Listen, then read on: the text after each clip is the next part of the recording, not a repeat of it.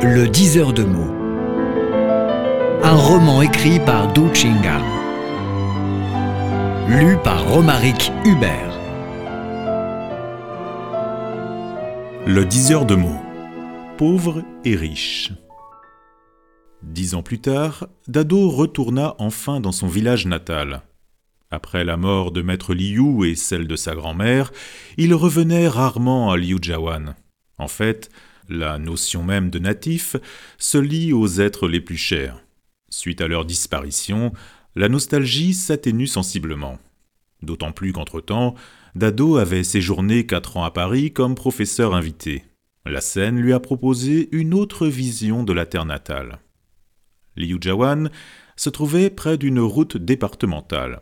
Favorisée par la réforme économique, la majorité des villageois emménagèrent des deux côtés de la route en faveur des commerces. Partout s'érigèrent de nouveaux bâtiments, on introduisit l'eau courante, installa des téléphones, ouvrit des boutiques et des ateliers, réalisant ainsi le beau rêve des paysans caractérisé par les maisons à étages, l'électricité au foyer et la prise téléphonique à domicile.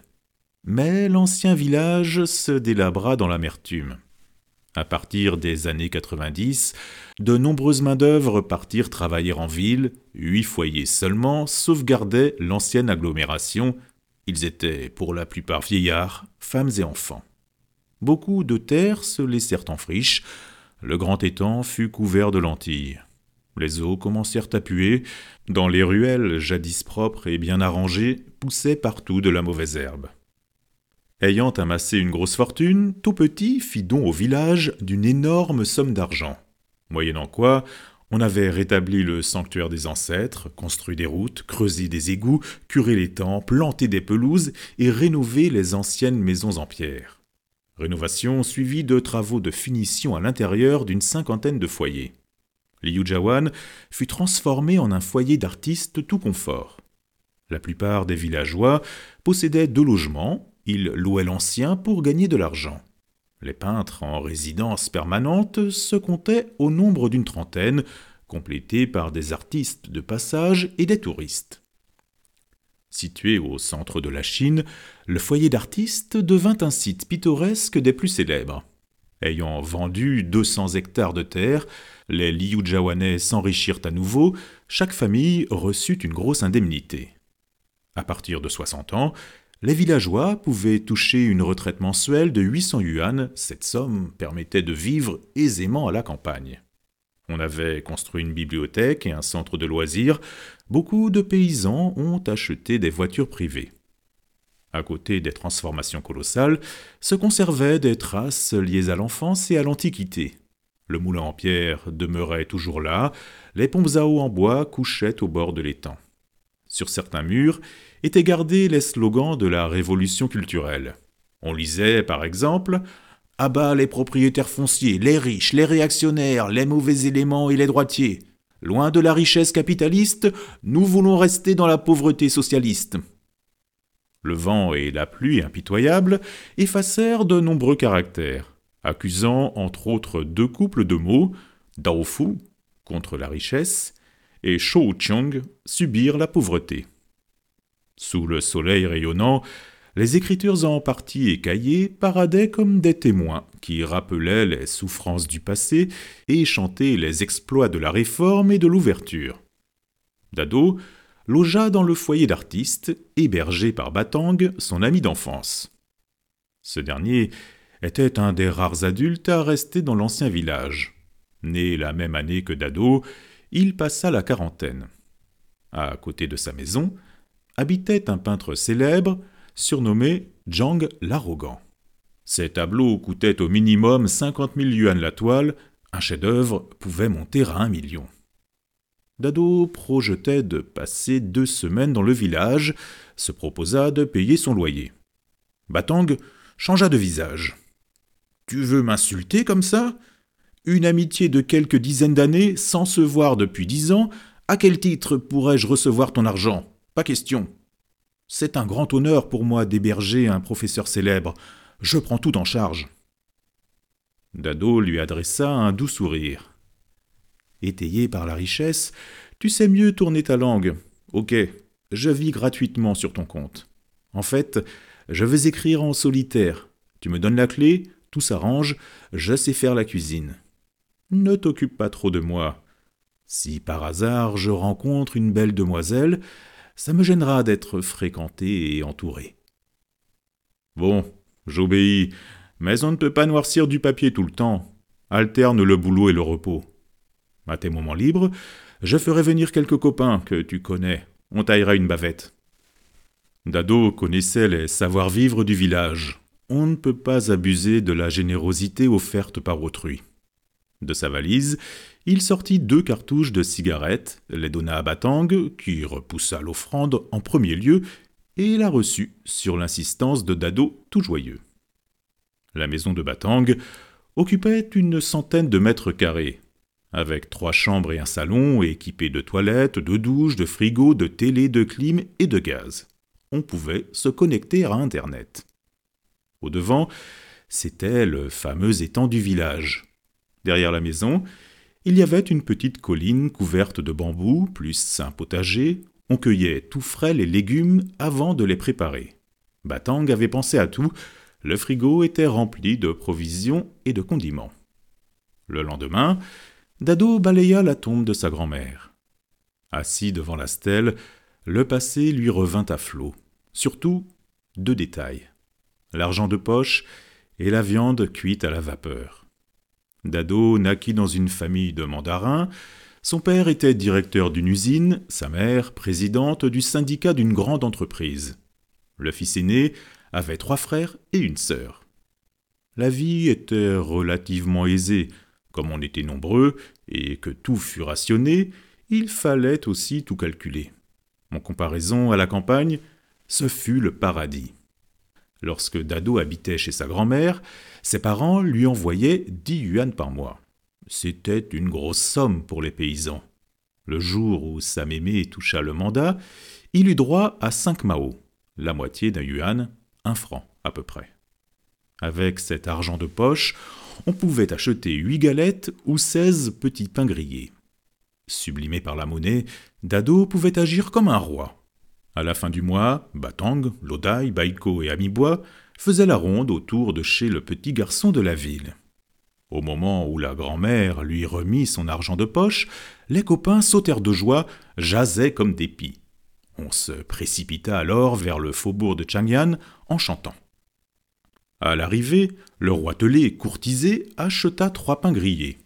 Il en garda un pour lui seul et donna les deux autres à partager à ses copains. Trônant sur une grosse pierre, il dirigea tout le monde. De retour chez lui, il y avait encore une fête du palais. À chaque mandat retiré, sa grand-mère achetait une livre de viande. Elle la hacha, la mit dans un bol, mélangé avec deux œufs, l'assaisonna, ajouta de l'eau et fit cuire l'ensemble à la vapeur. Ce fut le plat le plus délicieux que Dado ait connu de toute son enfance. Par la suite, Dado alla se recueillir devant le tombeau du maître Liu. Dix ans de séparation ranimèrent plus de souvenirs. Comme dans un rêve, valsait en vivacité le puits, la tortue, le temple, les bambous et les textes à réciter. De cette expérience particulière, le disciple allait écrire un roman en français qui serait publié deux ans après à Paris. Le lendemain soir, Batang revient suivi de Lodai et de Baiko, trois amis d'enfance des plus familiers. Chaleureusement, on se donna accolade et changea des nouvelles. Batang avait fait infuser du thé. On commença les bavardages. Je suis jaloux du citadin comme toi. Quand on a des sous, on peut aller partout. Mais la campagne est plus en honneur actuellement. L'air y est pur, on mange bio, loin de la pression, pas de stress. Pour le moment, il est plus difficile d'obtenir le registre d'état civil à la campagne qu'en ville. Lodai intervint. Là-dessus, je suis d'accord. Il y a cinq ans, moi et Baïko, nous boulonnions sur un chantier en ville. Nous nous crevions du matin au soir. Après la nourriture et le gîte payé, il ne restait plus grand-chose, mille yuan par mois tout au plus. Lorsque Petit a installé le foyer d'artiste, nous sommes rentrés. Baïko conduit un pouce-pouce électrique, il peut gagner jusqu'à cinq mille par mois. Je tiens une boutique, de quoi nourrir toute ma famille. Le soir, on peut jouer tranquillement au mahjong. Avec les peintres richissimes, tout commerce est prospère. Baïko reprit. Parmi nous trois, je suis le plus pauvre. Batang a ouvert un supermarché et deux quincailleries au faubourg. Riche comme Crésus. Il a deux bagnoles, dont une Audi. L'Odaï est une vraie tortue à chair ferme. Il cache tout sous sa carapace. Le reproché répliqua. Ta gueule T'es plus fort que moi. J'ai trois gosses. Le plus petit bûche encore au collège. Ça coûte cher et. Pas de salade, mon pote. intervint Batang. Dado est un diseur de mots. Tu tartines un caractère, il te dira combien tu caches. Je veux bien. Les fournitures de bureau étaient toutes prêtes sur la table basse. Lodai prit un stylo et griffonna un mot. Ce fut pin, au sens de pauvre. Baïko s'en moqua. Pour un mot à deviner, tu joues encore le fauché. Dado sourit à son tour. Lodai, en fait, tu savais mieux camoufler que nous. Rappelle-toi, lors de la fête du printemps, nous allions toujours souhaiter la bonne année aux grandes personnes, on recevait quelques sous comme récompense. Notre Grisby était le plus souvent récupéré par nos parents sous prétexte que c'était légitime. Toi seul, tu réussissais à garder ton pécule par ruse ou par mensonge. Par courage aussi. Tu avais pris de sacrés déculottés. L'Odaï se plaignait. Tu viens de la ville, tes parents gagnaient un bon salaire, tu avais de l'argent de poche, tu ne connais pas notre situation. De toute l'année, c'était la seule occasion où l'on pouvait se procurer quelques sous. On y tenait énormément. À suivre l'Odaï plaintif, on remonta aux années soixante du siècle dernier. Comme Dado, l'Odaï était aussi le petit-fils du maître Liu dans la lignée indirecte. Dans un village, le plus souvent, tout le monde est parent, de près ou de loin. Le troisième jour après le réveillon, Amibois, Dado, Lodai, Batang et Baïko allaient tous souhaiter la bonne année au maître. Comme cadeau, on lui apporta des nouilles ou des pâtes de riz gluant. Dès l'entrée, les gosses se prosternèrent devant le vieux lettré qui leur ordonna de se relever. Ensuite, il donna à chacun deux yuan. Pour les enfants de la campagne, c'était une somme astronomique. Lodai ne fut pas avare. Ayant réussi à garder son argent, il alla inviter ses copains un mois après à goûter du pain grillé. Batang retira ses amis des lointains souvenirs. Les jours passent. Revenons à nos moutons. C'est l'heure de dire le mot. En souriant, Dado débuta sa lecture. L'Odaï. Tu cries trop fort la misère. Ton mot dit le contraire. À décomposer pin, pauvre, on obtient deux éléments. Le premier, fun, signifie diviser, partager. Le deuxième, bei, est une coquille qui représente argent. Le mot que tu as prononcé sous-entend partager l'argent, et tu as partagé deux fois. L'Odaï, tout surpris, demanda Pourquoi deux? Dado expliqua Le fun peut encore se subdiviser. On relève bas, qui signifie huit, et dao, qui signifie couteau. Dans l'ancien chinois, ba signifie couper ou diviser. On le divisait avec un couteau. Tu as donc connu deux divisions, deux partages. Baïko questionna son copain. Est-ce vrai? Dis la vérité. Lodai sourit en bonhomme. Je ne suis pas le seul à partager la somme. Le mois dernier, un gros patron a pris des terrains du village. Baïko, Batang et moi, on est tous concernés. Chacun a touché une indemnité de 500 000 yuan. Mais tu as partagé deux fois. Et la deuxième? Au bout d'une hésitation, Lodai balbutia. Il y a trois jours, ma fille aînée a touché une indemnité de terrain. Elle m'a donné quelques sous, geste symbolique. Le gros est gardé par son mari. C'est son terrain. Il y a encore dispute entre mon gendre et ses frères. Batang soupira. Autrefois sans argent, les jours étaient pénibles. Maintenant riche, il y a de nouveaux problèmes. Pour se disputer l'indemnité, on se bat souvent en famille, entre frères et sœurs, entre parents et enfants. Pour 300 yuan, Yato, ton ancien voisin, a blessé son frère. Il a été emprisonné pendant un an. Delou a divorcé d'avec sa femme, parce qu'elle avait glissé 800 yuan à son père à son insu. Dans le village, on joue son argent, de plus en plus gros, on peut gagner ou perdre 5000 en une nuit. Julan a bu hier du pesticide parce que son mari a perdu trois mille. Nous, les trois qui restons au village, nous avons tout fait pour la retirer de la mort. Dado déclama. Pauvre richesse. Malgré tout, c'est mieux d'être riche que dénué. Rien n'est parfait dans le monde. La pauvreté est la mère de tous les vices. Nous en avons beaucoup souffert pendant la révolution culturelle. Nos sages avaient bien dit quand on s'habille chaudement et mange bien, on connaît mieux les rites. La garantie matérielle est de première importance dans le cheminement vers la civilisation. Entre souvenirs, commentaires et plaisanteries, la conversation se poursuivait cordialement, ponctuée par des cigarettes. L'horloge sonna onze heures du soir. On frappa à la porte. Batang alla l'ouvrir et s'exclama C'est toi l'arrogant? Immédiatement, il le présenta à Dado. Voici le fameux peintre qui habite à côté, nommé Zhang. Tourné vers l'arrogant, il continua. C'est Dado, professeur de français à l'université Jiangdu, un personnage hors du commun. Le nouvel hôte portait une longue barbe, les cheveux lui tombaient jusqu'aux épaules, à l'allure d'un artiste bien prononcé. Le peintre jovial joignit les deux mains à la hauteur de la poitrine en déclarant Enchanté, cher ami, on me parle souvent de vous, quel honneur de vous rencontrer ici. À sa voix sonore sans artifice, Dado reconnut un homme franc, dégagé des contraintes. Il s'empressa de l'introduire dans le salon. Batang ouvrit le frigo, sortit une bouteille de bière, l'ouvrit et l'offrit à l'artiste, qui, assis en face de Dado, but à même la bouteille. Ayant remarqué le papier noirci de caractère, l'hôte curieux demanda Qu'est-ce que vous foutez par là? C'est l'assiette magique?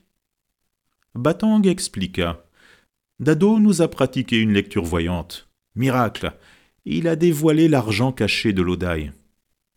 Ah bon? s'écria Jang, les yeux brillants de curiosité. Dado, le grand frère, vous savez dire les mots?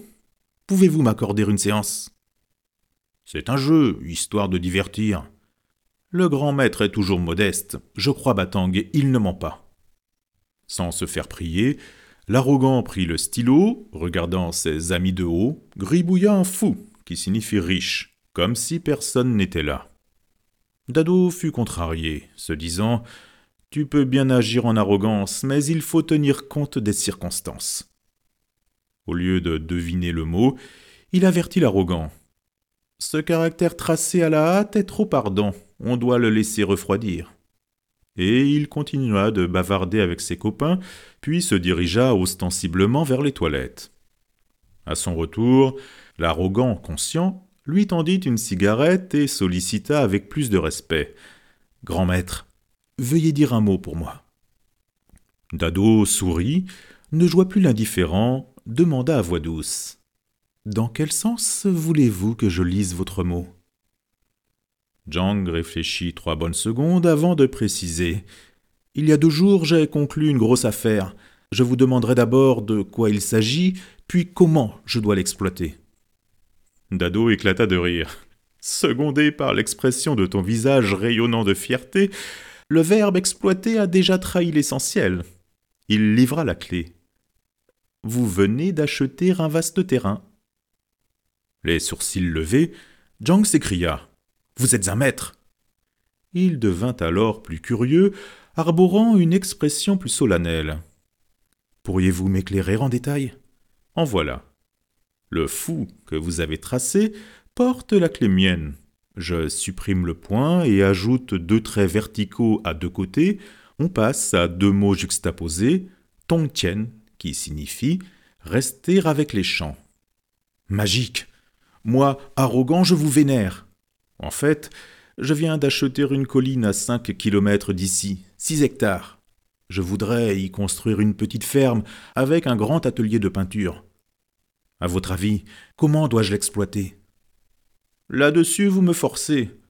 Moi, prof de littérature, je ne connais pas du tout l'art de l'exploitation foncière. Néanmoins, je peux vous transmettre quelques messages révélés par l'écriture. Il vous faut d'abord suivre le chemin officiel. Le fou débute par Mien. C'est le chapeau d'un mandarin. Zhang s'exclama. À la rencontre d'un vrai maître, je ne peux plus cacher mon secret. Heureusement, ici, on est entre amis. Ce matin, j'ai offert à une grosse huile un de mes tableaux. Batang connaît la valeur de ma peinture. On est obligé. Ce sont les coutumes du pays. Dado ajouta. En plus du haut mandarin, tu dois encore tenir compte de petits fonctionnaires. Fu est supporté à sa base par Tien, qui signifie champ. En chinois classique, ce mot désigne le petit fonctionnaire qui s'occupe des travaux agricoles. Tu as plus intérêt à entretenir une bonne relation avec la base. Zhang avait tout compris, acquiesça d'un signe de tête, ne dit plus rien, mais il paraissait plus sûr de sa future entreprise. Batang reprit la parole. Les peintres qui habitent au village sont tous talentueux et vachement riches. Beaucoup d'entre eux ont acheté des terrains. Ils sont très généreux avec les villageois, ne lésinent jamais sur le loyer. Ils donnent souvent plus que demandé. Ces talentueux ont de belles maîtresses, pour elles ils dépensent largement. Ces générosités ont accéléré l'économie du village. De nos jours, Liujawan est la bourgade la plus cossue à cent lieues à la ronde. Dado poursuivit. Je reviens aux deux mots qu'on a traités.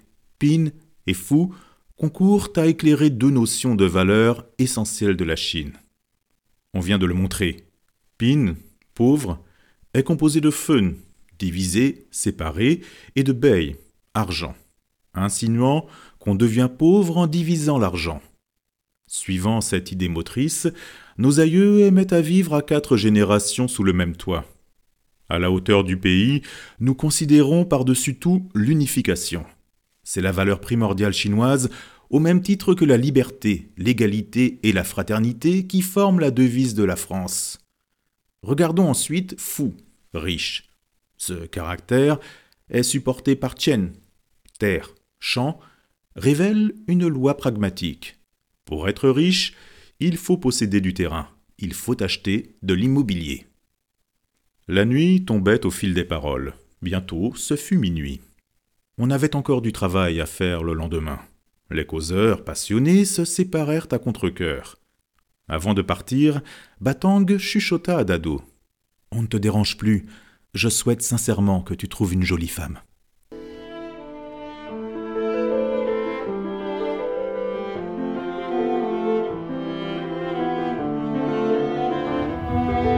Le diseur de mots. Un roman écrit par Du Chingang. Lu par Romaric Hubert.